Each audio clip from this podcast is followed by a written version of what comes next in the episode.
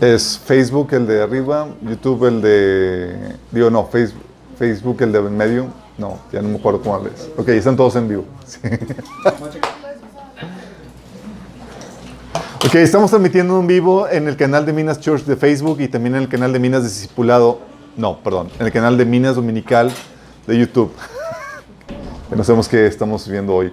Vamos a ver hoy desintoxicación. Ah, no. De, esas veces que te confundes de día y preparas el mensaje equivocado. Bien, mal. No, los sábados estamos viendo el, tema de la sabiduría culta. Hoy es la sesión 5.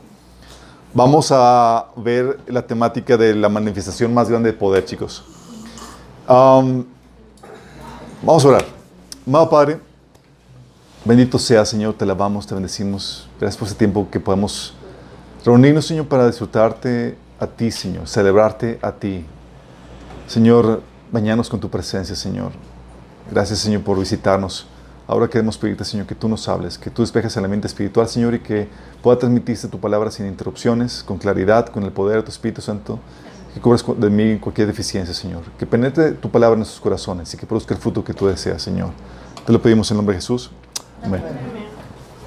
Ok, chicos, hasta ahorita hemos estado viendo um, el paradigma, la sabiduría oculta de Dios, que lo que hace es que confronta el paradigma angelical.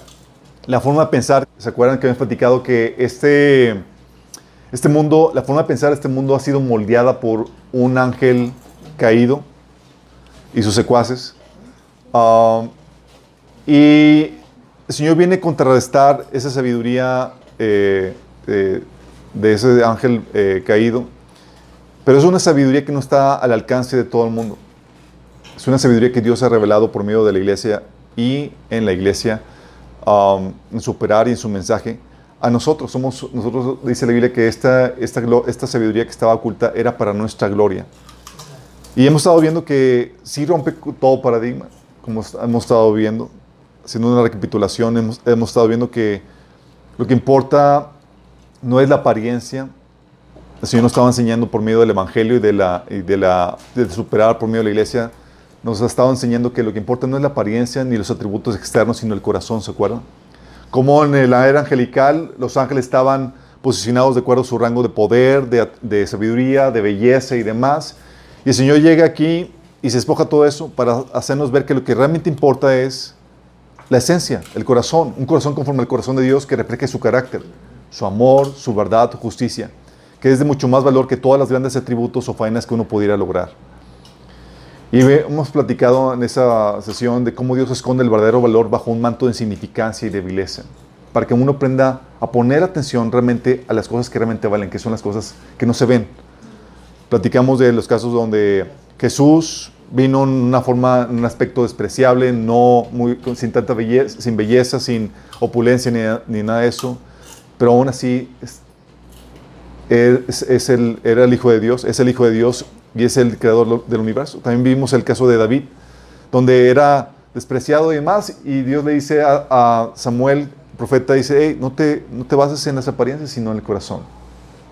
También vimos cómo Dios exhibe, por la contraparte, exhibe como incompetente o desechado o malo al que tiene la forma, pero no tiene la, la esencia. Vimos a Satanás lleno de gloria, esplendor, sabiduría y con el corazón torcido. Saúl, guapísimo, Alto. Sí. paso. Un papucho, exactamente. Y desobediente, rebelde a Dios. Goliat, fuerte y demás, pero destruido. Los fariseos, como sepulcros blanqueados, hermosos por fuera y por dentro, lleno de muerte. Sí. Y el Señor nos llevó también a entender que eh, la vanagloria, el orgullo, la jactancia es generar es evaluar en base a las formas y no a la esencia. Donde tú te crees mejor, superior, por los atributos como poder, estatus, posesión, sabiduría y demás, y no por, de acuerdo al a un corazón. Y el Señor, en su plan de redención, su intención era despojar al hombre de todo orgullo, toda vanagloria, toda jactancia, y por eso hace que la salvación no se obtenga por ningún mérito. No hay mérito en la salvación. La salvación se acepta por fe, por, es, una, es, una, es un acto de amor de Dios que se recibe por fe, no por obras para que nadie se gloríe. Y aún las obras que hacemos en Cristo son por su gracia, porque estamos unidos a Él y Él pone en nosotros el querer como el hacer, ¿se acuerdan? Y dices, oye, ah, yo lo hice por mis méritos en el Señor y demás. No, lo que hiciste fue por, por la obra de redención en ti, porque Señor estuvo detrás de ti, poniendo el querer como el hacer. Es decir, lo que logras hacer en el Señor es por, por la obra de Dios que permites que, que el Señor realice en tu vida. Por eso cuando el Señor, cuando nos presentamos ante el Señor, el Señor nos advierte y nos dice que cuando ya han hecho todo lo que se les ha mandado, deben decir, siervos, fregones somos. Gracias Señor porque somos dignos de gloria. Espero mi corona. ¿Qué dice? Dice, siervos inútiles somos. No hemos hecho más que cumplir con nuestro deber. La otra versión, la otra viviente dice, siervos indignos. Somos siervos indignos que simplemente cumplimos con nuestro deber. Qué fuerte. El Señor, aún eso, en las obras que hacemos, nos lleva a ser humildes. Luego también vimos eh, descendiendo la grandeza ascendiendo a la humillación. ¿Se acuerdan quién, ascendió a la humillación? ¿Quién ascendió a la humillación? Satanás, ¿se acuerdan? ¿Qué hizo? Oye, se vio el tipo bello, sabio y demás, y sabes que yo merezco estar allá arriba. Sí, voy a subir mi trono, voy a poner mi trono allá en la montaña del Señor, voy a hacer, voy a estar por encima de, los, de las piedras de, eh, de fuego y demás. Y su deseo, su vanagloria, su deseo de, grandeza lo llevó a ser humillado hasta el Seol. Y Jesús, en cambio, se humilló, se despojó y fue llevado a la grandeza. ¿Sí? Dios nos revela el correcto camino a la grandeza y no es la forma de Satanás, sino la forma de Jesús. Nuestros momentos de grandeza son aquellos en los que Dios nos da la oportunidad de sufrir humillación por hacer su voluntad. Qué fuerte, ¿no? Eso rompe todo paradigma. Esas oportunidades en las que podemos despojarnos, ceder gloria, reputación, riqueza por su causa, por ser su voluntad, es ahí donde está nuestra verdadera grandeza. Hay grandeza en la humillación por Dios. Entre más grande sea esta, eh, experimentas más el poder de Dios para sobrellevar esa humillación y mayor peso de gloria eterno te añade. Y esto es muy fuerte porque redime experiencias difíciles que muchos han vivido en el pasado por la causa de Cristo. Hay personas que, que sufrieron burlas en la fe y lo resintieron y demás. Y, y, y, esta perspectiva cambia la forma en que ves eso. Porque ahora volteas atrás y dices, ese era mi momento de gloria. No ahora que estoy en una mejor posición, donde ya hoy yo tengo la aceptación de todos. Es ahí. Momentos de oposición por el servicio a Dios, por cristianos o por los de afuera. Esos son los momentos de gloria para nosotros. Los momentos de sacrificio económico, de estatus, los tiempos de traición o soledad por su causa, la persistencia cuando no veías ningún resultado, esos son los momentos de gloria. Volteando atrás, dices, oye, los momentos de mayor gloria no fue cuando fui a Harvard o publiqué un libro, eran momentos donde mis amigos llegaban por el servicio que estaba haciendo el Señor me decían, Choy, si no paras lo que estás haciendo, no vamos a tener que apartar a ti. Y se apartaban. Estaba solo lidiando con el Señor. Dices, oye, ¿esos son los momentos más gloria? Sí, de acuerdo a la perspectiva bíblica, es ahí donde fue mi momento de mayor gloria. Esos y otros más. Pero nadie lo, aprecia, nadie lo ve. ¿Sí? Y como dice Pablo, se convierten en nuestra gloria, porque cuando eras débil, te hiciste fuerte el Señor para sobrellevar esos tragos amargos. Qué fuerte, ¿no? Y, lo grueso de esto, de esto, chicos, es que todo esto que estamos viendo, si lo analizamos bien, tiene sentido. O sea, no está tan descabellado. Bajo la perspectiva de Dios tiene sentido todo esto. ¿Por qué? Porque piensa en esto, los atributos externos se otorgan con facilidad o no. Pero el corazón correcto, no. Los atributos como el poder, la habilidad, el don, la riqueza, la sabiduría, etcétera, pueden ser atribuidos, otorgados con facilidad por Dios. Un momento te puede ser dar poder para sanar, liberar y demás, te puede hacer, te puede cambiar de estatus y todo eso. De hecho, aún Satanás lo hace. ¿Se acuerdan lo que le ofreció a Jesús? Riqueza, poder y demás. El corazón es el área, sin embargo, chicos, el área soberana en la que Dios no se mete. No viola tu libre albedrío. Lo que decides amar, lo que decides crecer, lo que estás dispuesto a ceder, tu motivación es lo que realmente importa para Dios y define el tipo de persona en la que te conviertes. O uno grande o uno pequeño. Lo demás es fácilmente atribuible, atribuible si tienes lo otro, si tienes el corazón correcto. De hecho, al final, cuando Cristo regrese, vamos a estar llenos de gloria, de riqueza, de sabiduría, de autoridad, y vamos a tener la habilidad para hacer grandes faenas, chicos. Por eso cuando recibimos algún don o alguna habilidad, Dios nos impresiona por eso. ¿Por qué se impresiona a Dios? Por el corazón. Pero tú y yo, ¿en qué nos impresionamos? Dice, wow, recibió ese hermano sana. Dios lo utiliza para hacer grandes milagros. ¿Te imaginas? Por eso decía Pablo que es tonto gloriarse por esas cosas en vez de gloriarse en, tener un corazón sincero delante de Dios. ¿Se acuerdan? Lo habíamos leído en 2 Corintios 5:12. Para nosotros, para nosotros, chicos, lejos de eso, nos gloriamos típicamente no en el corazón, sino en los dones espirituales que recibimos, en habilidades que tenemos, en faenas que logramos. Cuando lo que realmente importa es la esencia. El que tengas un corazón hecho a la imagen de Dios, a la forma de Dios. Lo mejor que te puedo decir, Señor, es que, como lo que le dijo David, he hallado en, David, mi siervo, un varón conforme a mi corazón. Sí, el problema, chicos, es que ¿cómo le hacemos para que salga a relucir la verdadera naturaleza del corazón, lo que realmente hay ahí? ¿Cómo lo haces? Si lo que realmente importa en el corazón, la prueba, chicos.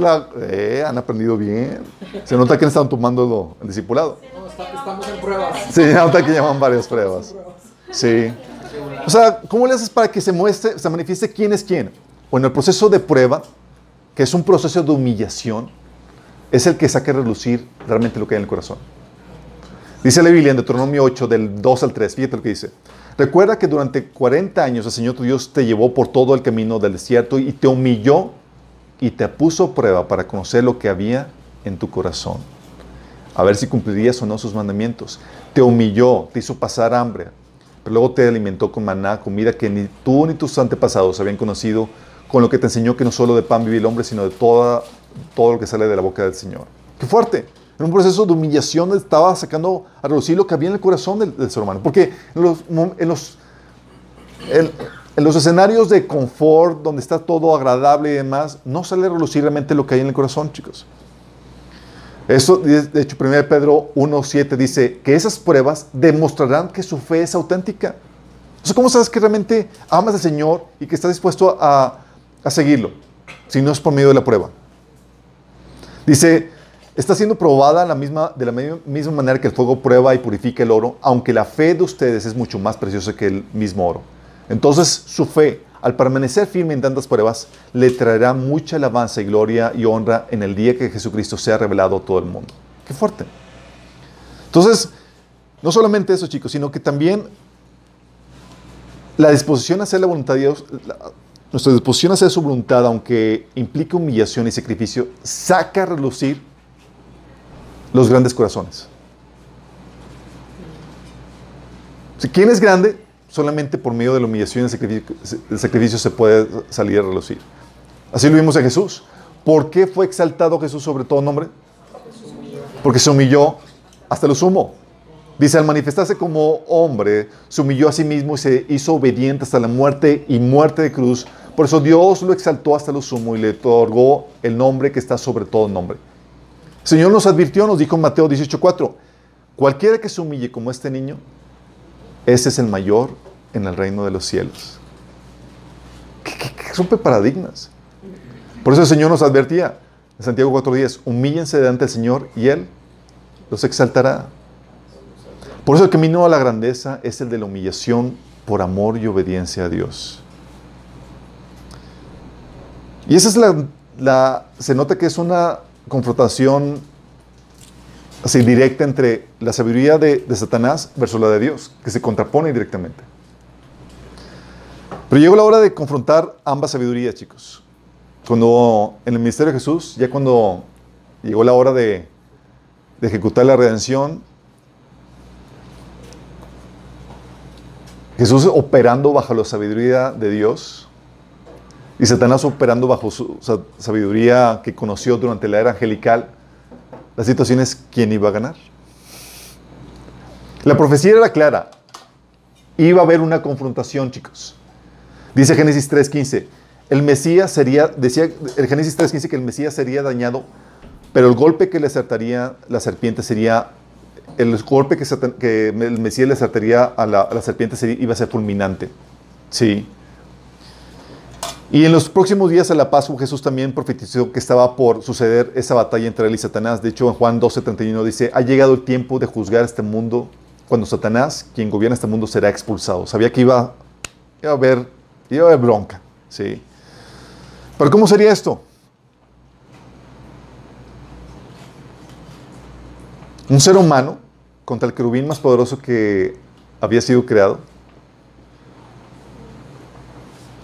Un ser humano débil, sin gloria, sin, ni, ni, sin gloria ni hermosura contra un ser angelical, más poderoso, sabio y hermoso. Heavy, ¿no?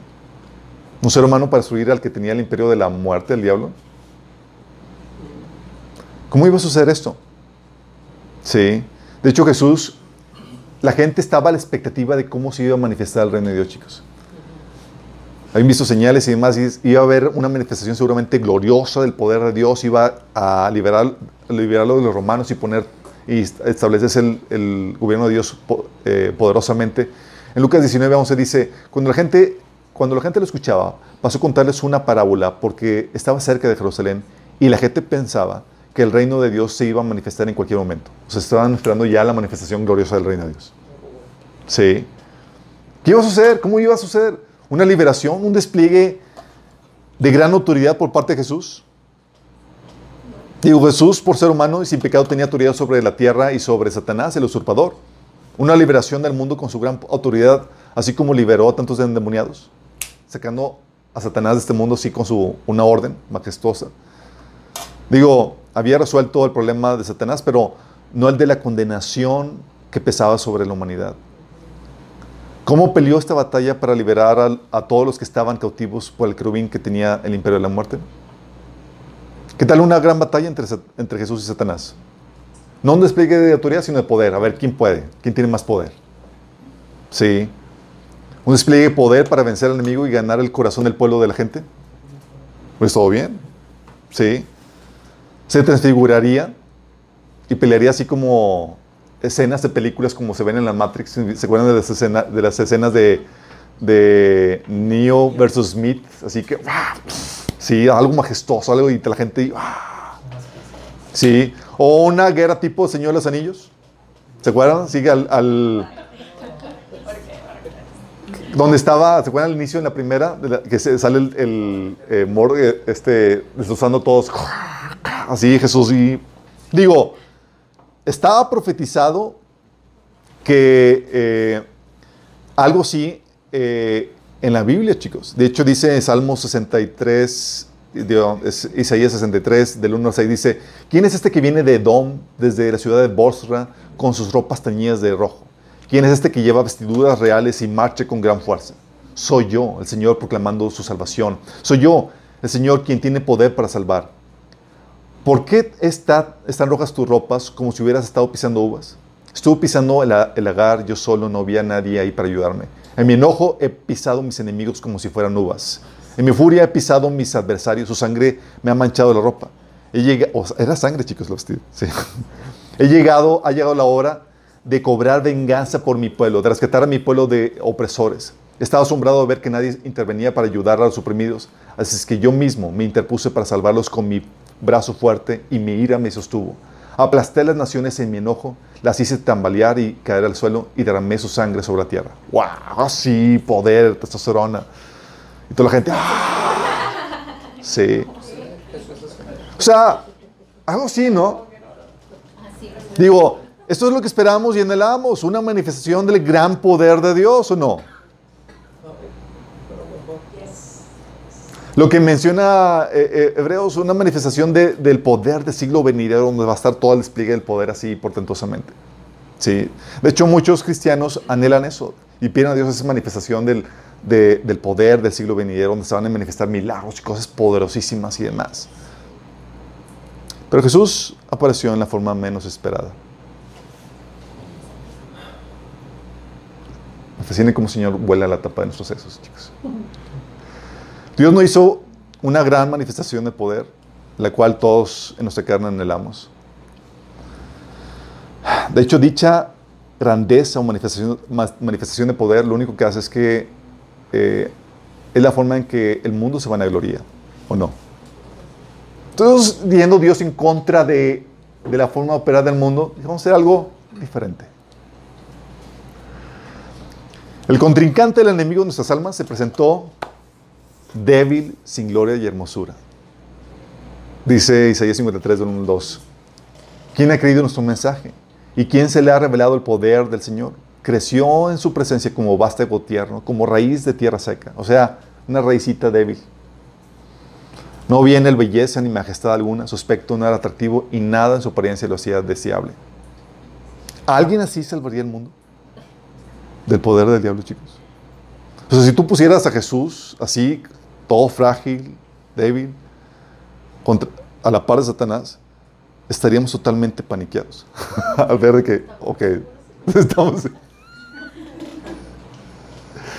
Estaríamos desalentados por la magnitud del poder del oponente y la insignificancia de nuestro Salvador.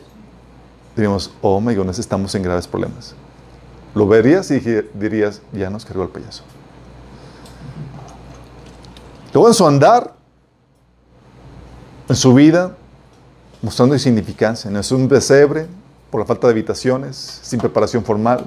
Durante su ministerio no tenía dónde recostar su cabeza, ni siquiera un caballo o un burro que lo llevara a sus travesías. Todo a pie.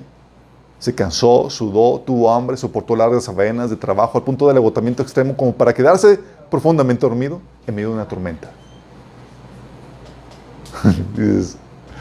Esto no pinta nada bien.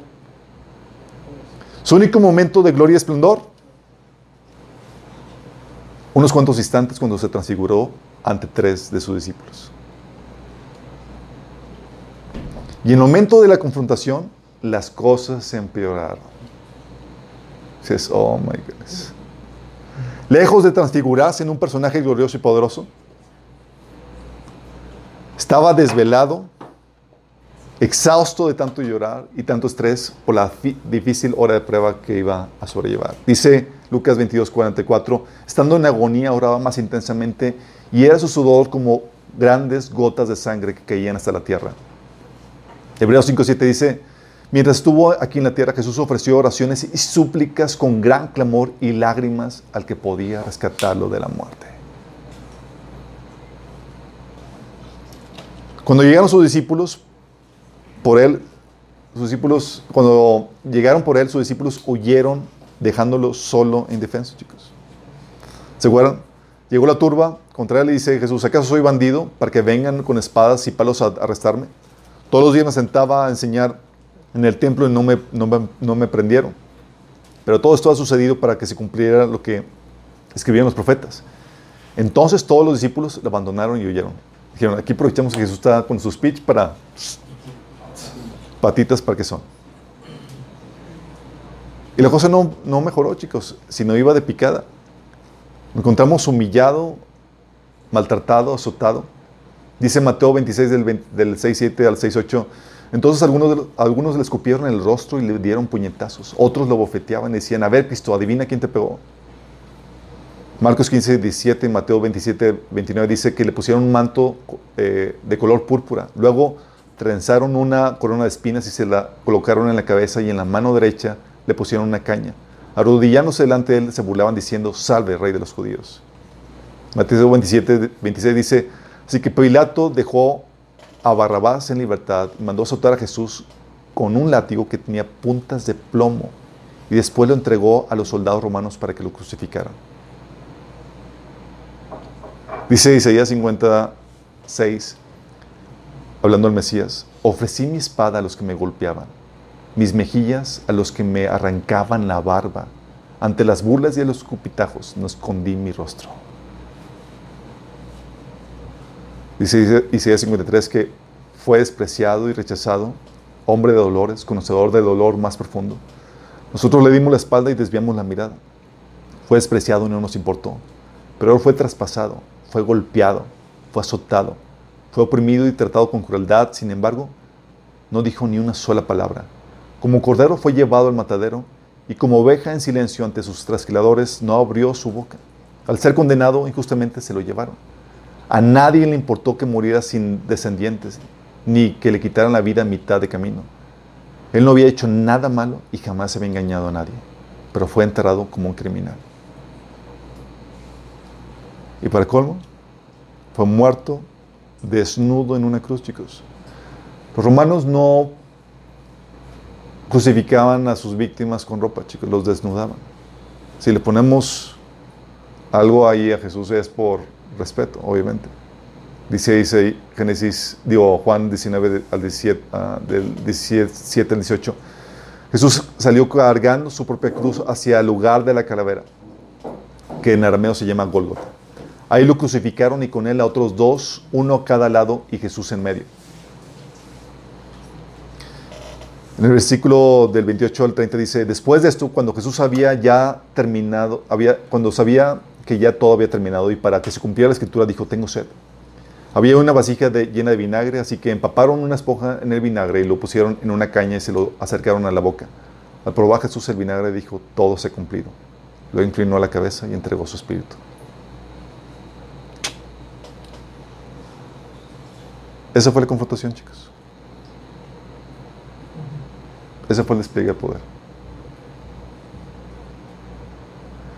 Lo grueso es que en su punto de mayor debilidad y mayor humillación, Jesús estaba venciendo a Satanás. El enemigo no se dio cuenta que Jesús le estaba poniendo una tunda de perro bailarín en medio de su humillación.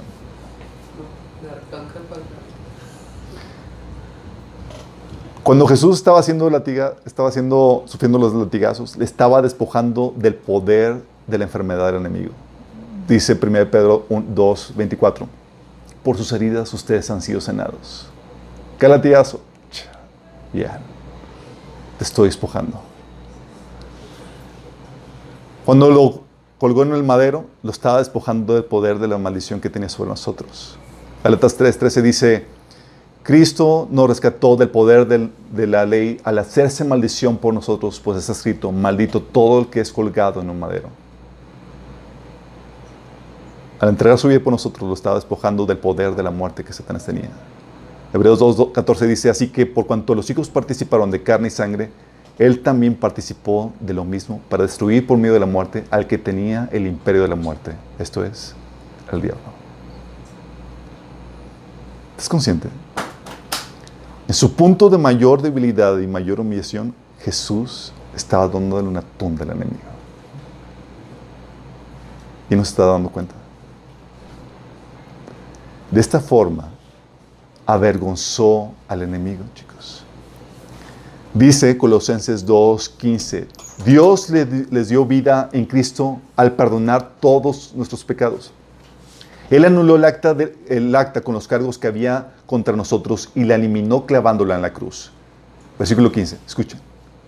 De esa manera desarmó a los gobernantes y a las autoridades espirituales. Los avergonzó públicamente con su victoria sobre ellos en la cruz. El poder de Dios no es equiparable con el poder de Satanás, chicos. Quiero que entiendas esto. Dice la Biblia que lo insensato de Dios es más sabio que los hombres y lo débil de Dios es más fuerte que los hombres. Y yo añado, que los ángeles. Sí. Jesús estaba venciendo al querubín más poderoso en el estado más débil en que una persona pudiera estar, más humillado. ¿Te imaginas la tremenda humillación para Satanás al darse cuenta que fue derrotado, sí? ¿Te imaginas? El Señor, it's finished. Consumado es. Qué fuerte, ¿no? Y eso nos lleva a ver, chicos, que la mayor manifestación del poder de Dios fue un acto de humillación y debilidad por amor a quien no lo merece.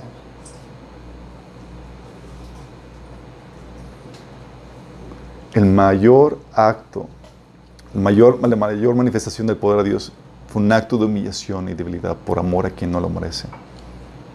Contrario a lo que aprendieron los ángeles, chicos, nos enseña Señor que hay grandeza en la debilidad y humillación por amor.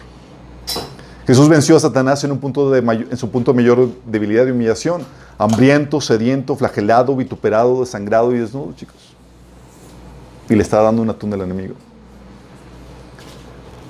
Nos enseña que la verdad grandeza no se muestra, no se muestra con despliegues de fuerza, gloria y poder, chicos. Actos que alimentan el orgullo de la persona, sino en un acto de humillación, humillación, dolor y debilidad realizados por amor a Dios y al prójimo. Qué fuerte, ¿no? Nos enseña que la verdadera muestra del poder de Dios es el amor sacrificial, el amor que implica, implica despojo, humillación e injusticia. Jesús humilló y sufrió por amor a Dios y a la iglesia, y su nombre fue exaltado sobre todo nombre. Jesús humilló y en un acto de debilidad por amor destruyó al enemigo. Y todo eso tiene sentido si lo analizas. Ups.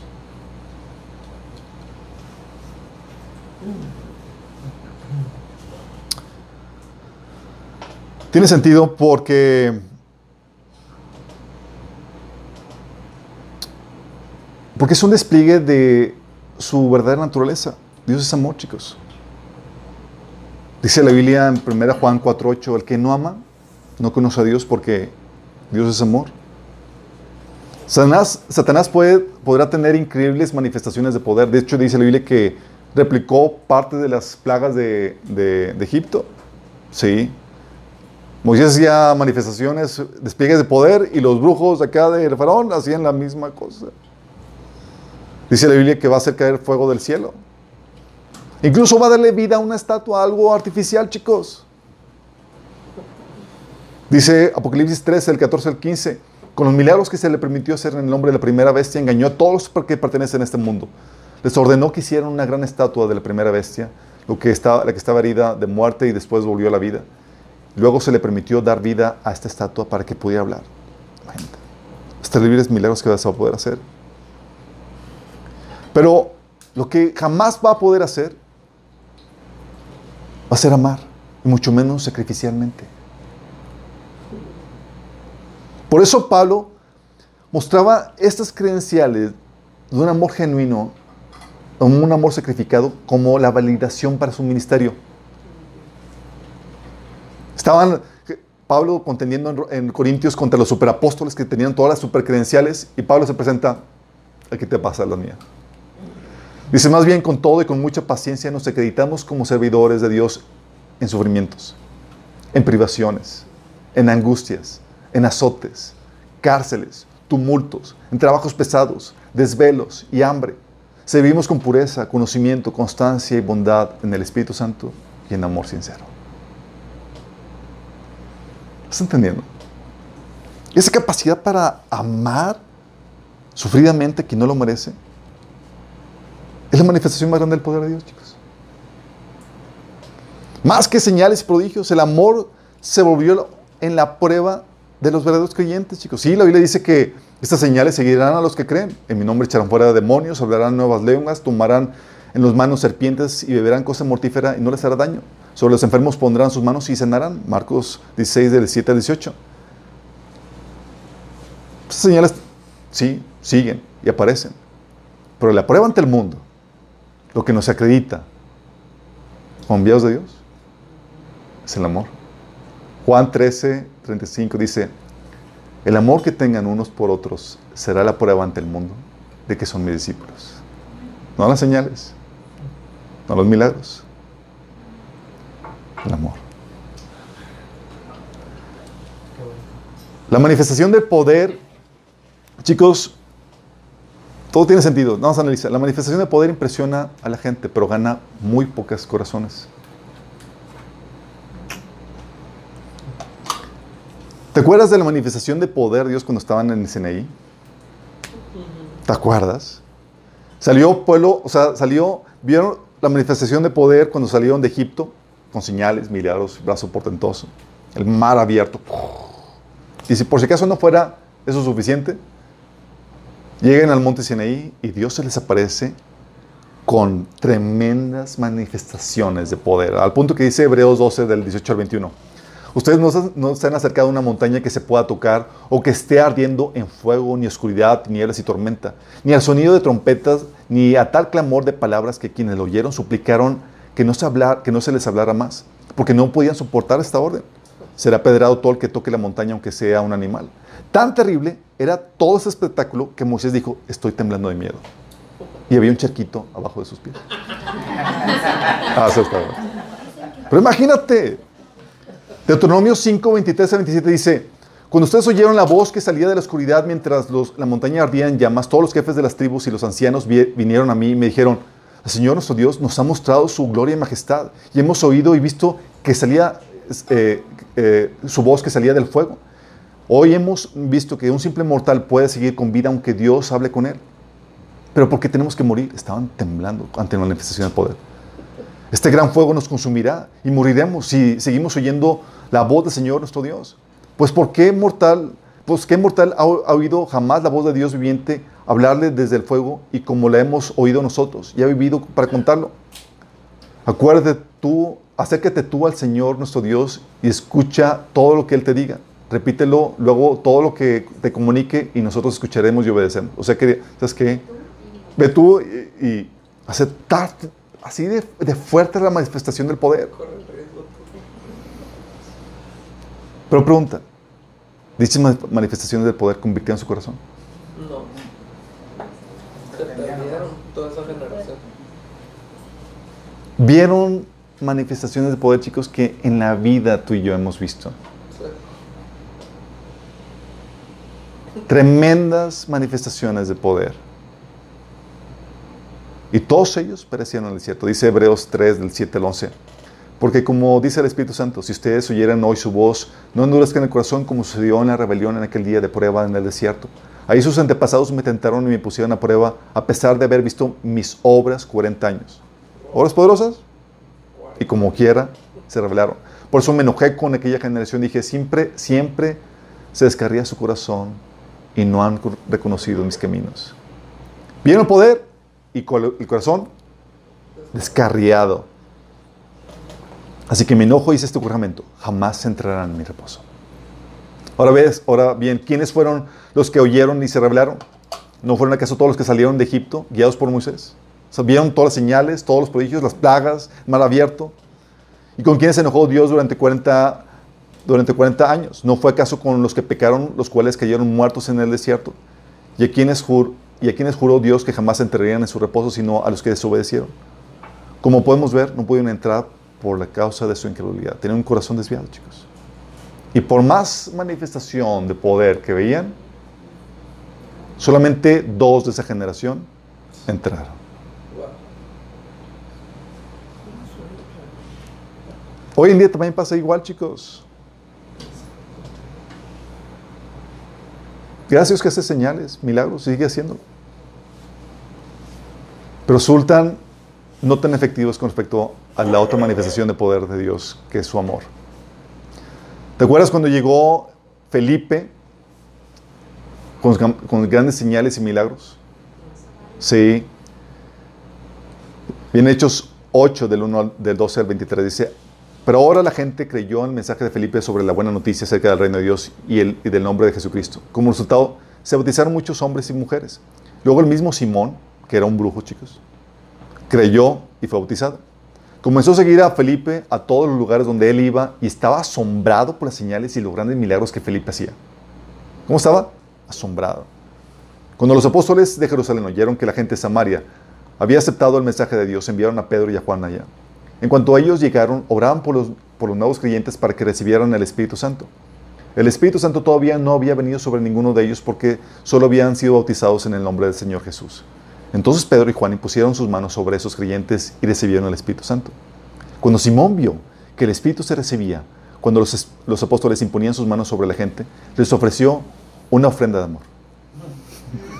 Les ofreció dinero para comprar ese poder, chicos. Déjenme tener este poder también, exclamó, porque cuando yo, para que cuando yo imponga mis manos sobre las personas, reciban el Espíritu Santo. Pedro le respondió, que tu dinero se destruya junto contigo por pensar que es posible comprar el don de Dios. Tú no tienes parte ni derecho en esto porque tu corazón no es recto delante de Dios. Arrepiéntete de tu maldad y ora al, al Señor. Tal vez Él perdone tus malos pensamientos porque puedo ver que estás lleno de profunda envidia y que el pecado te tiene cautivo. Vóytelas. Hay muchos Simones en la iglesia, chicos. Simón.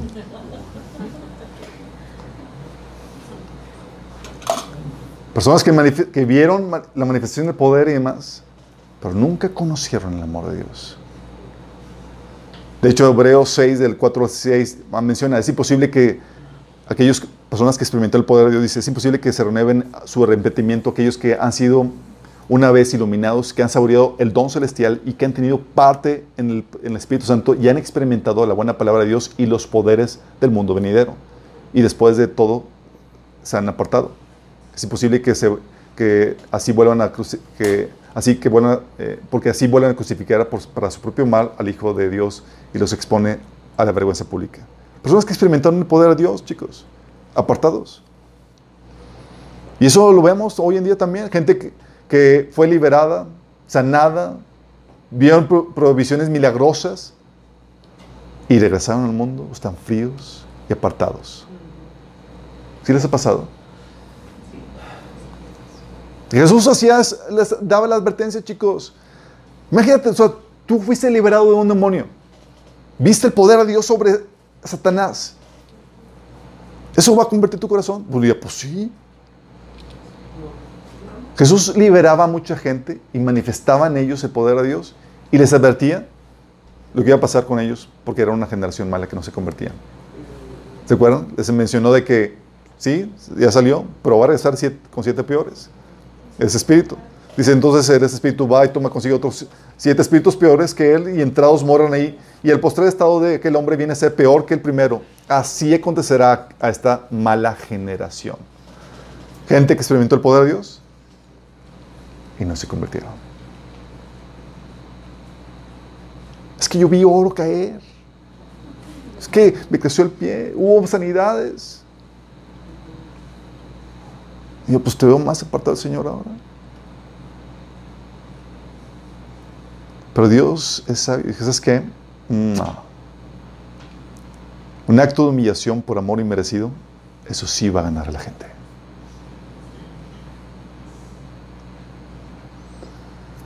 Y es lo que dice Jesús. Pero cuando yo sea levantado de la tierra, atraeré a todos a mí mismo.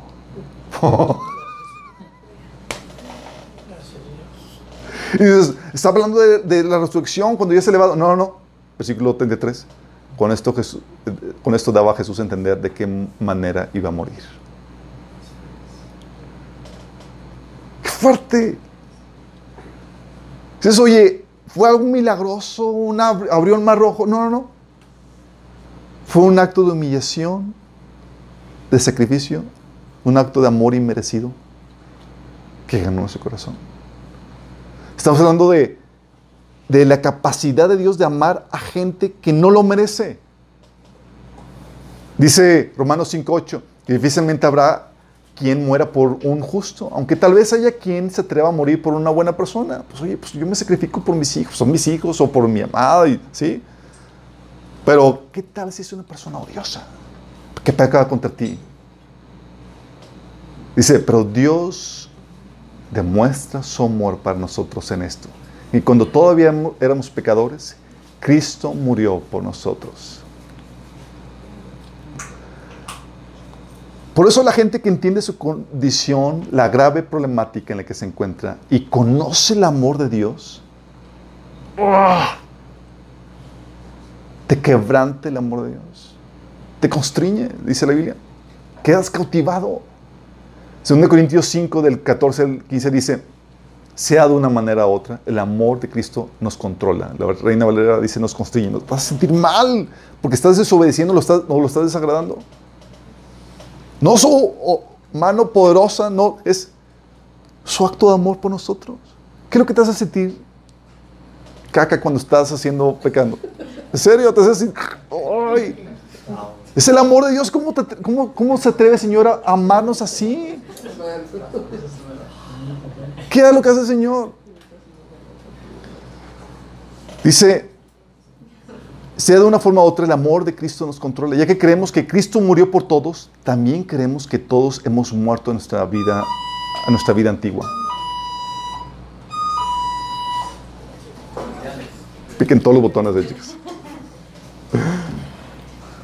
Dice versículo 15, Él murió por todos para que los que reciban la nueva vida en Cristo ya no vivan más para sí mismos, más bien vivirán para Cristo, quien murió y resucitó por ellos. ¿Qué es lo que te hace sentirte deudor?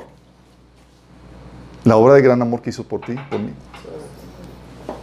Nos sentí completamente deudores. Dice, ya que creemos que Cristo murió por nosotros, ahora nosotros con todo y con buen ánimo morimos a nosotros mismos para darlo a Él por lo que hizo por nosotros.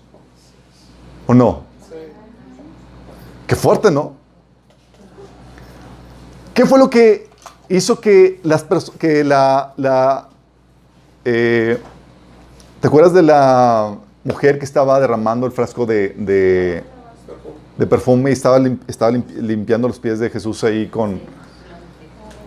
Y dice Jesús, porque estaba el fariseo histérico, lo que estaba haciendo la mujer era una mujer pecadora. Sí, pero estaba mostrando una devoción que él no estaba demostrando. Le dice Jesús, te digo que sus pecados, que son muchos, han sido perdonados, porque ella me demostró tanto amor. Al que más ama, más se le perdona, chicos. Digo, al que más se perdona, perdón, gracias. Al que más se le perdona, más ama. Es la, lógica de Dios. Dice, ¿sabes qué? Te perdono mucho y te hace sentir completamente dolor. O sea, lo que no hizo el poder, el abrir el mar rojo, lo que no hizo el maná del cielo, lo que no hizo las plagas y demás, un simple acto de amor a una persona que tú sabes que no lo merecía, que eres tú, vino a, a convertir tu corazón. Qué fuerte, ¿no? Qué astuto Dios. qué, qué fuerte. ¿Y recuerdas que nuestra guerra no es contra personas, sino contra huestes espirituales de maldad? Dice la Biblia que nuestra lucha no es contra seres humanos, sino contra potestades, contra autoridades, contra potestades que dominan este mundo de las tinieblas, contra fuerzas espirituales malignas en las regiones celestes. Efesios 6:12. y esa guerra que tenemos contra Satanás, chicos, es para que para rescatar a la gente que está cautiva. Cuando Jesús llamó a Pablo, le dijo en Hechos 26, del 17 al 18, te envió a los gentiles para que les abra los ojos a fin de que pasen de la oscuridad a la luz y del poder de, Satanás a Dios. Entonces recibirán el perdón de sus pecados y se les dará una herencia entre el pueblo de Dios, al cual es apartado por la fe en mí. Para llamar que de la potestad de Satanás a la luz en Cristo Jesús. Esa es nuestra tarea, chicos. ¿Y sabes qué es el Señor? Te da poder. Pero más que las señales y milagros y demás, te da el poder para amar a quien no lo merece y de forma sacrificada. No me gusta ese poder.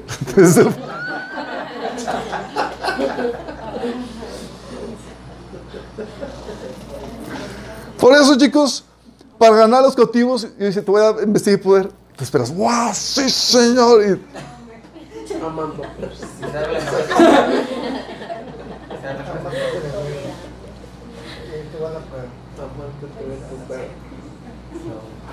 por eso ganar para los objetivos nos ordena manifestar ese tipo de amor, chicos.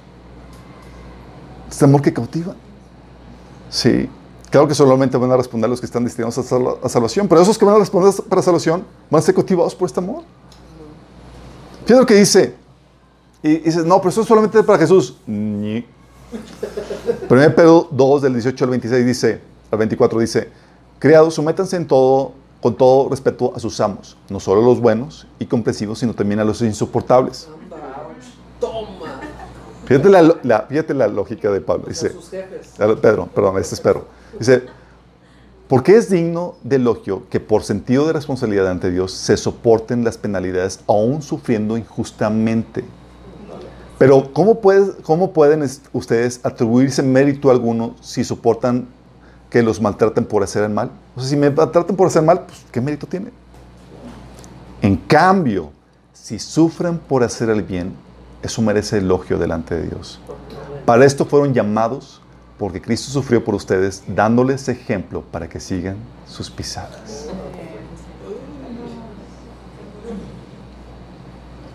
Pero, pero no se aplica este contexto.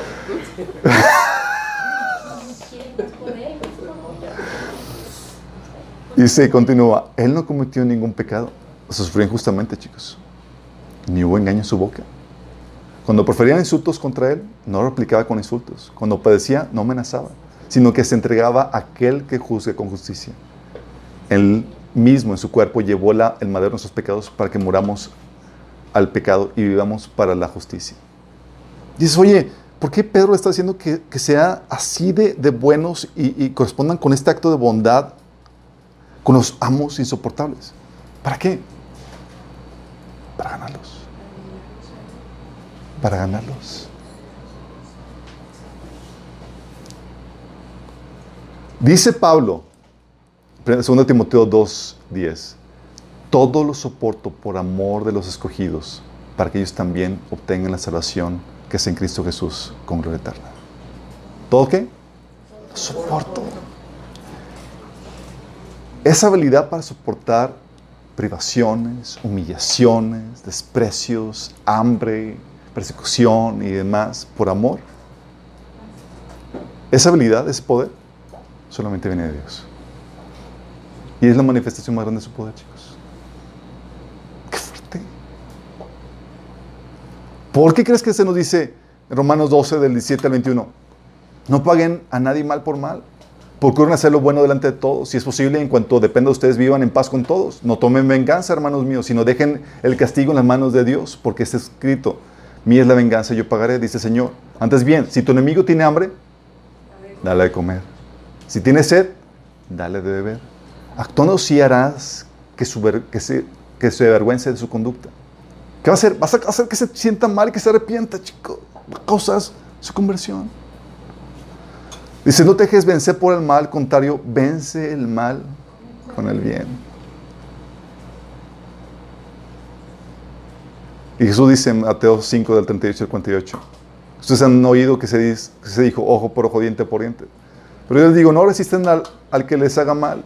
Si alguien te da una ofetada en la mejilla derecha, vuélvele también la otra. ¿Por qué, Señor? Porque es... ¿Cómo quieres ganarte la persona que le quieres compartir de Cristo devolviéndole la cachetada? Estamos conscientes. Dice, Señor, no, no, no. Se gana con amor. Respondiendo con amabilidad cuando no se lo merece. Señor, no puedo. No, lo sé. Necesitas poder.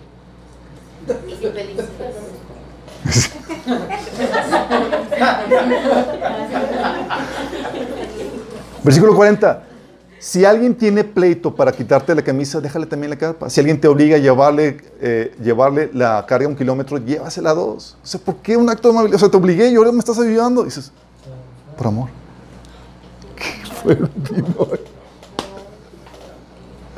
Al que te pida, dale, y al que quiera tomar de ti prestado, no, le, devuelva- no le vuelve- devuelves la espalda. Ustedes han oído que se dijo, ama a tu prójimo y odia a tu enemigo, pero yo les digo, amen a sus enemigos, oren por quien los persiga, para que sean hijos de su Padre que está en el cielo. Él hace que salga el sol sobre los malos y buenos y que llueva sobre justos e injustos. Si ustedes aman solamente quienes los aman, ¿qué recompensa recibirán? ¿Acaso no hacen eso hasta los recaudadores de impuestos? Y si saludan a sus hermanos solamente, ¿qué demás hacen ustedes? ¿Acaso no hacen esto hasta los gentiles? Tanto, sean perfectos, así como su Padre Celestial es perfecto. ¿Por qué? Porque la habilidad de amar todos tienen, pero no la habilidad para amar a quien no se lo merece, chicos, a quien es malo contigo. Para eso se requiere el poder de Dios. Pablo decía, bendecimos a los que nos maldicen.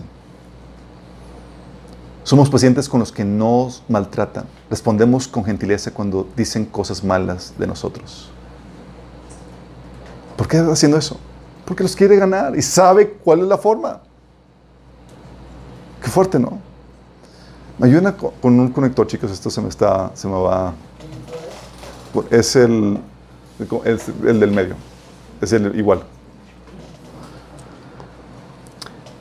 De hecho, chicos, esta dinámica de mostrar amor sacrificial, aquí Javier se encargó, chicos, gracias. Esta dinámica para mostrar amor sacrificial, aquí hay un conector. Um, esa estrategia que Dios utilizó para ganar el corazón de Nicky Cruz, no sé si han escuchado el testimonio. ¿Lo han escuchado?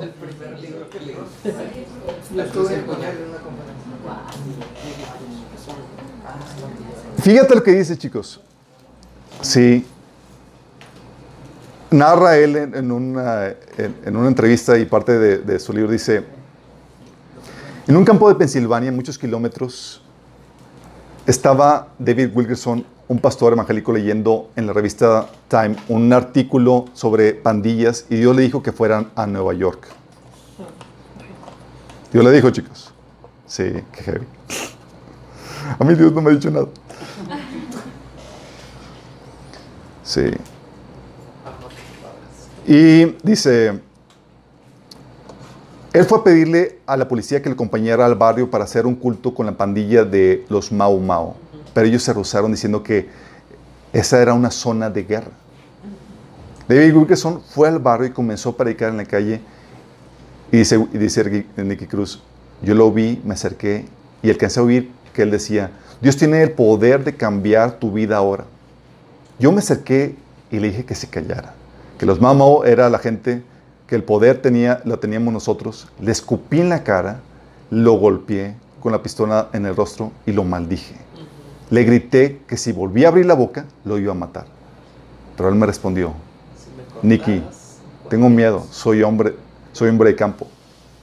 Pero Dios me envió a decirte que Cristo te ama. Y aunque tú me mates y me cortes en mil pedazos, cada pedazo de mí te va a decir, Cristo te ama.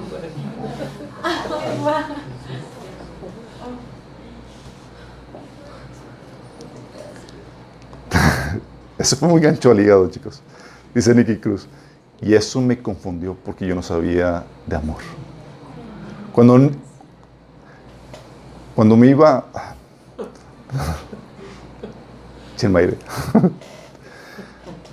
Cuando me iba, David Wilkerson comenzó a gritarme, Cristo te ama, Nicky y nadie podrá salvarte de ese amor.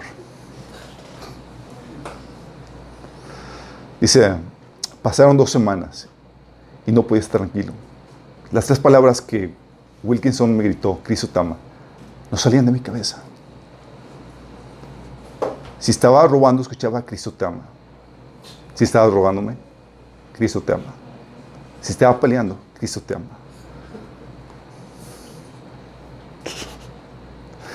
en todo momento, Cristo te ama. Sonaba mi cabeza. Después yo fui a la campaña evangelística en donde predicaba David Wilkerson y con mi revólver pequeño, acompañado de 75 muchachos de protección, Wilkerson era bien ingenuo porque había reunido eh, en un mismo lugar 11, 11 pandillas enemigas, sin saber sin saber que podía formar una pelea. Había en total unas 2.000 personas, todas pandilleras. Wilkerson predicó sobre cómo Jesús vino a la tierra y murió crucificado por todos nosotros. Eso me impactó tremendamente. Yo no sabía que eso había sucedido, ni que alguien fuera capaz de hacerlo por otro. Wilkerson entonces dijo, Jesús está aquí y quiere perdonar tus pecados. Y añadió, Nicky, yo quiero orar por ti, cierra tus ojos. Yo le dije que si, estaba, que si estaba loco, que esto era Nueva York, que si cerraba los ojos podía venir alguien y atacarme.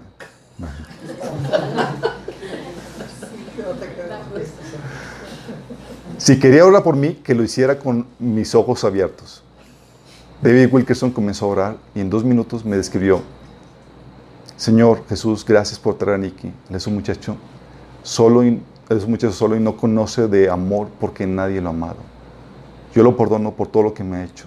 No permitas que salga de este lugar sin conocer lo mucho que tú lo amas, porque tú lo pusiste en el vientre de su madre. Y empezó a orar. Cuando nombró a mi madre, me puse violento, le dije que no quería orar más y me volteé para irme, pero mis ojos no creían lo que veía.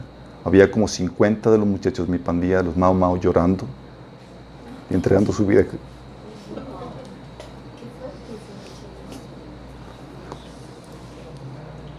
Entregando su vida a Jesús. Incluso estaba el Gago González, que era un matón, ya que había asesinado a dos personas. En ese momento no pude decir más y caí de rodillas, llorando, pidiéndole perdón a Dios por mis pecados, entregando mi vida.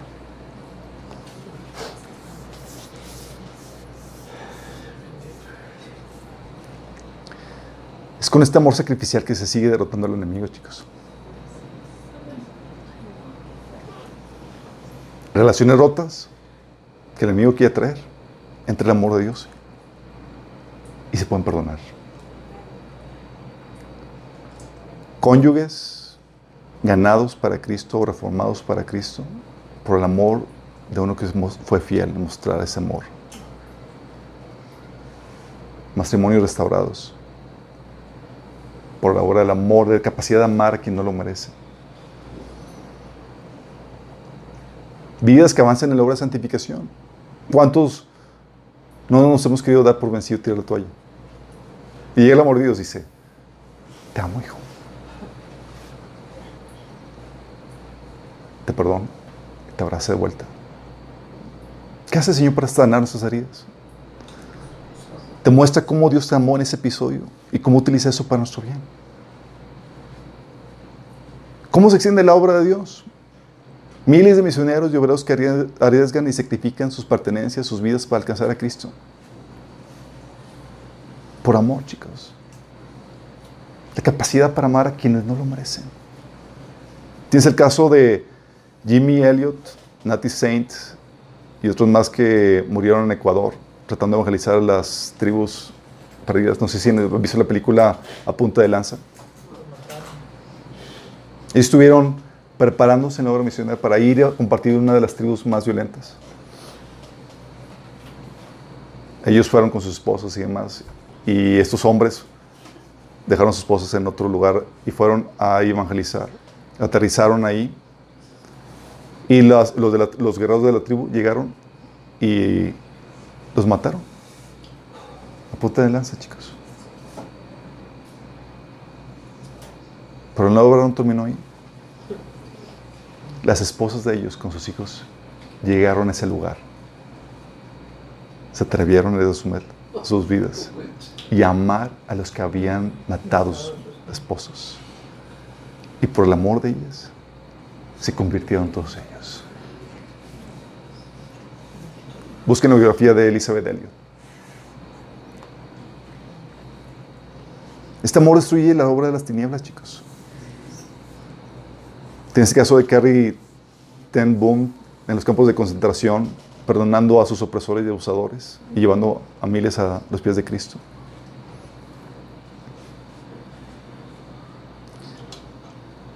El amor de Dios es tan fuerte, chicos, que sirve incluso como escudo. El enemigo ha querido destruir y vituperar la obra, su obra. Quería desacreditar su obra y sus ministros. Pero ¿sabes qué es lo que ¿Sabes lo que defiende la obra de Dios? Tú no puedes decir que los apóstoles se hicieron ricos con, el Evangelio. Que ellos sirvieron abnegada y sufridamente por amor. No había otra motivación. Por amor a su Salvador.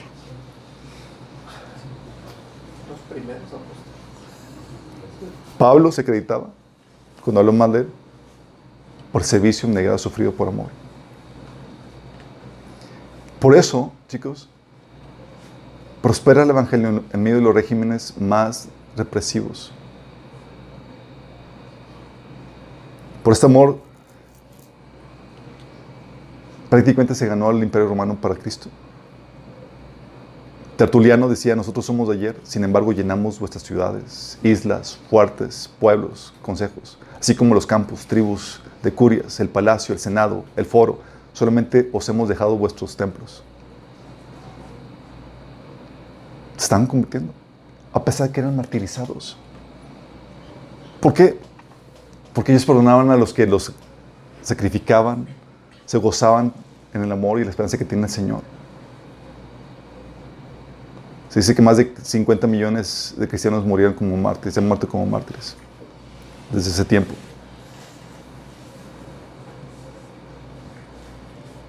Pero ese amor, ese tipo de amor, este tipo de poder para amar humilladamente, chicos, no se obtiene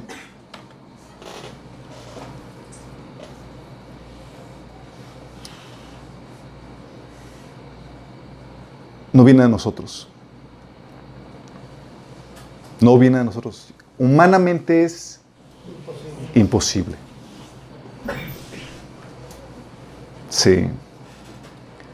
Dice la Biblia, sin embargo, que nosotros tenemos ese tesoro en vasos de barro para que la excelencia del poder de Dios sea de Dios y no de nosotros. Este poder, chicos, para amar a la gente que no se merece de forma sacrificada, humillante, solamente viene de Dios, no viene de nosotros. Ahora entiendes, hay que decir con Pablo cuando escribía o describía en 2 Corintios 12, 9 al 10 su experiencia cuando Jesús le dijo, te basta mi gracia, pues mi poder se perfecciona en la debilidad. Por tanto, gustosamente haré a, más bien alarde de mis debilidades, para que permanezca sobre mí el poder de Cristo. Por eso me regocijo en las debilidades, insultos, privaciones, persecuciones, dificultades que sufro por Cristo, porque cuando soy débil, entonces soy fuerte. Estamos de esa capacidad de amar sufridamente, chicos.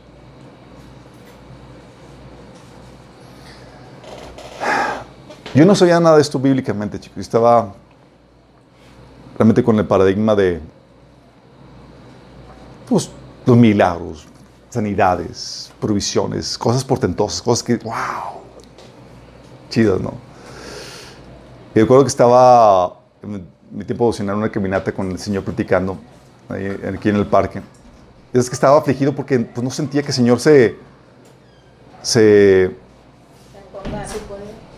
como, no manifestar, como que Señor, quedaste, o sea, los tiempos de gloria quedaron en el pasado. Sí. el Señor manifiesta en ese tiempo grandes señales, prodigios, que la gente pueda ver tu poder y demás. Y estaba así descargando, Señor, sí, milagros poderosos y todo eso. Y luego el Señor llega y me dice, ¿quieres ver manifestación de poder? pide amor. yo, ¿cómo que pide amor? El mayor acto de poder fue un acto de amor. Es que dices, todo el esplendor, toda la, todo eso que quedó, y me quedé, pues Señor, de eso nadie lo aprecia, nadie lo ve.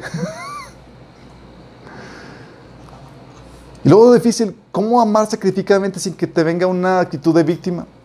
¿Has intentado amar sacrificadamente y te estás, Señor, por eso de mí? no me corresponden.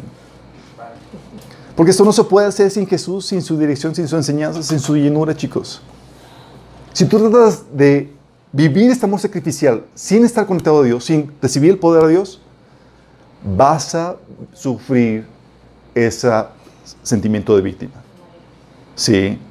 Dice Juan 15:15, 15, así como ninguna rama puede dar fruto por sí misma, sino que, tiene, sino que tiene que permanecer en la vid, así tampoco ustedes pueden dar fruto si no permanecen en mí. Sí. El Señor nos enseña que es conectado con Él. De Él es de donde fluye ese amor. Si no tienes esa llenura y te desgastas sacrificadamente, vas a sentirte miserable. Ese tipo de poder donde puedes vivir plenamente y darte sacrificadamente, humilladamente, por amor a los demás, a quien no lo merecen, solamente viene por la llenura del Espíritu Santo. Sí. Satanás no tiene la capacidad de hacer eso. La gente sin, el Espíritu no tiene la capacidad de hacer esto. Y se requiere las enseñanzas de Jesús, porque es también de técnica. Perdonar. El Señor dice, enseña, todo el que escucha mis enseñanzas y la sigue sabio, como la persona que construye su casa sobre la roca sólida. Aunque llevan cántaros, suban las aguas de inundación, los vientos golpeen contra esa roca, no se vendrá abajo porque está construida sobre, sobre, un lecho de roca. Oye, ¿cómo sufriste el oprobio, el abuso y demás por amor? Ah, me llené el Señor y apliqué lo que el Señor me enseña. Sí. Y el Señor es el que guía en esto. Hay cosas que el Señor no te, no te pide que sufras, pero hay cosas que el Señor sí te pide que sufras. Y te da la copa de sufrimiento. Y se bebe. Sí. Entonces Jesús le dijo, por segunda vez, lloró, Padre mío, si no es posible que pase esta copa a menos que yo la beba, entonces hágase tu voluntad. Hay copas, hay situaciones de de sufrimiento que el Señor ordena para nuestra vida. Y es la capacidad y es la oportunidad para mostrar este gran poder de Dios en medio de este sufrimiento, en medio de la injusticia. A mí me reventaba, por ejemplo, cuando en la situación que vivíamos en mi casa, mi mamá se desvivía, servía en amor a mi papá, que no se lo merecía. Yo lo veía como abuso. Mi mamá, sin saber que estaba aplicando esto. Yo decía, mamá, es que, o sea, te estás, lo sirves, lo atiendes, lo amas, no se lo merece. Y era justamente eso. Y ella estaba experimentando ese poder, esa capacidad para amar a quien no lo merece. Sin embargo, nosotros, chicos, queremos, no queremos eso, queremos la grandeza de los poderes del siglo venidero. Sí, y oras para que, Señor, dame el poder de resurrección, que ore por los muertos y que la gente se... Y puede hacerlo. Sanidad, Señor. Y te van a glorias de que, Señor, me dio un don de profecía y puedo revelar y puedo tener los grandes misterios y demás. Sí, no, a mí me ha tocado orar por los alimentos y se multiplica. A mí me toca orar por los alimentos y se multiplica la gente.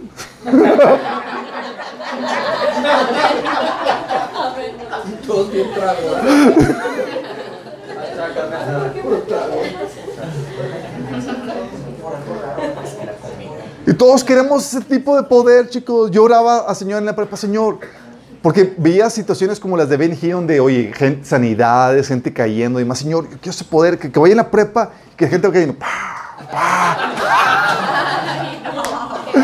¿Qué está pasando conmigo? O sea, Señor, poder, Señor, toca mi mano y siéntelo. ¿A poco no? Si eso, oye, porque, si eso es lo que es la estrategia, porque Dios no la hace. Porque no es la principal estrategia. La principal estrategia es el amor a gente que no lo merece.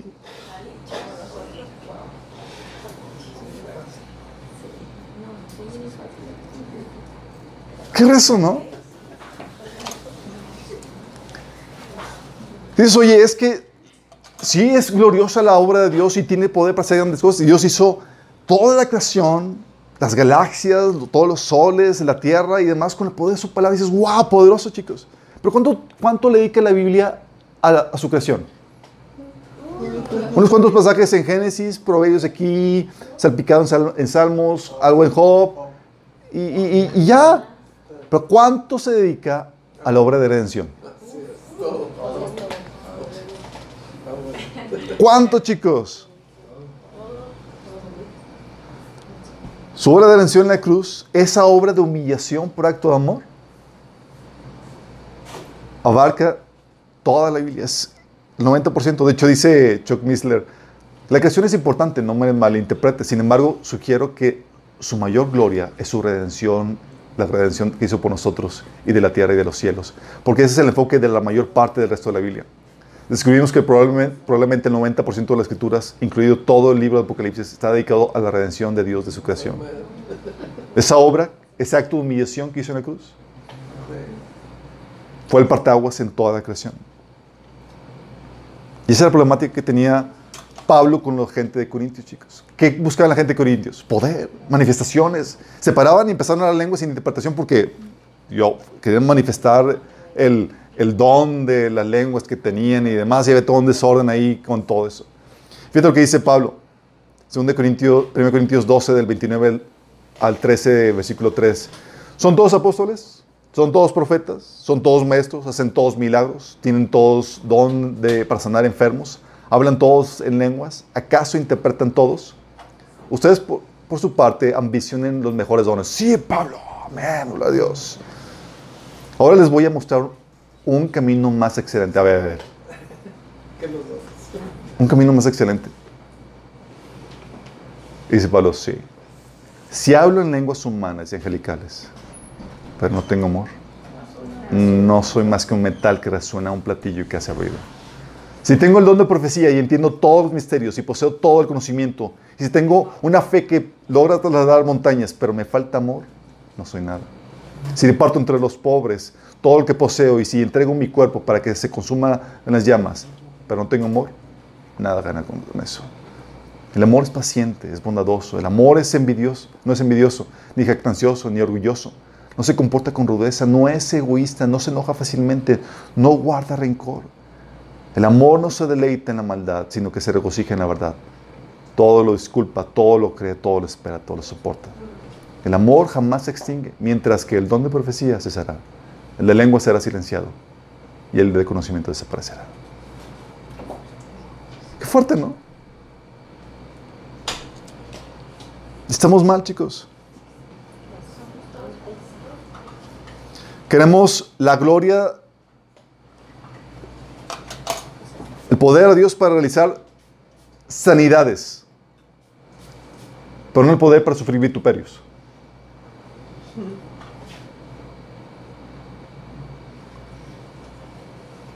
Queremos la gloria y el poder de Dios para dar conferencias con auditorios llenos, pero no para sacrificarte por, por el que te maltrata.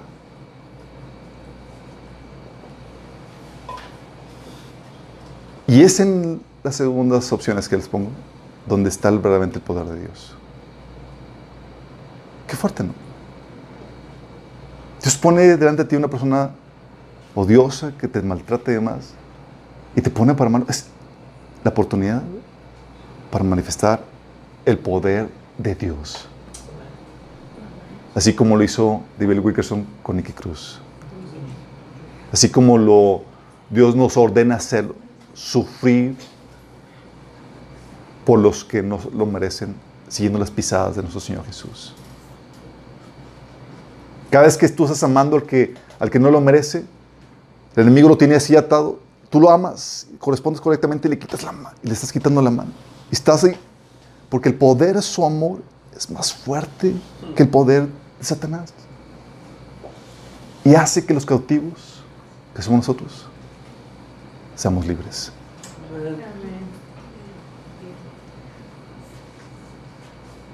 Le pregunto aquí, ¿quieres este poder?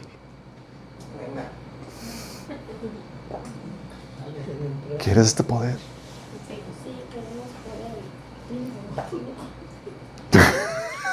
ya no quiero nada.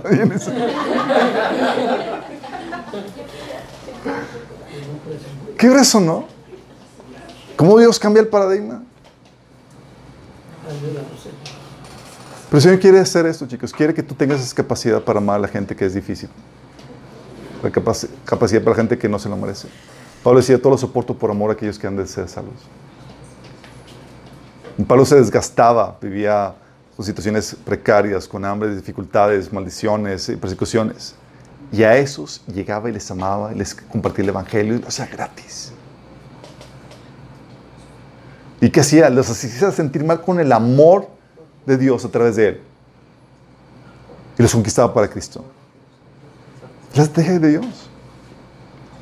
El enemigo no puede hacer eso. Podrá hacer grandes señales y demás. Te puedes sanar, chicos. Pero amar así, no puede. Y el Señor nos da ese poder a nosotros. Porque la manifestación más grande de poder son esos actos de amor sacrificiales a gente que no lo merece. ¿Tenemos con oración? Amado Padre Celestial, damos tantas gracias, Señor. Porque tú nos revelas, Señor, en tu sabiduría, en tu secreto, Señor. Que el acto más grande de poder, Señor, fue un acto de amor, Señor. Un acto de amor que tú hiciste a favor de gente que no lo merecía, nosotros, Señor. Te humillaste, te sacrificaste por amor a nosotros y eso ha conmovido nuestro corazón, Señor. Y tú nos ordenas a seguir tu ejemplo, Señor, amando, siguiendo tus pisadas, sufriendo, Señor, vituperios, sufriendo dificultades por amar a la gente que tú has puesto a nuestro alrededor, Señor. Reconocemos, Señor, que no podemos hacer esto por nosotros mismos, sino que estamos, necesitamos estar pegados a ti, Señor. Señor, que podamos llegar contigo, Señor. Que podamos llegar contigo y llenarnos de ese amor para que podamos comprobar y mostrar al mundo, Señor, que somos tus discípulos, Señor. Que podamos llevar, conquistar, Señor, a esos cautivos por Satanás, Señor, con el poder de tu amor, Señor. Que podamos ver gente liberada, Señor. Que podamos ver gente, Señor, sanada en sus corazones. Gente que te conoce. Gente que escapa de la esclavitud del pecado, Señor. Por medio del amor que tú nos enseñas a mostrar a sus vidas, Señor. Que podamos vencer al enemigo, Señor. Con ese tremendo poder que tú nos muestras, que es el poder de tu amor. Te lo pedimos, Señor, en nombre de Jesús. Amén.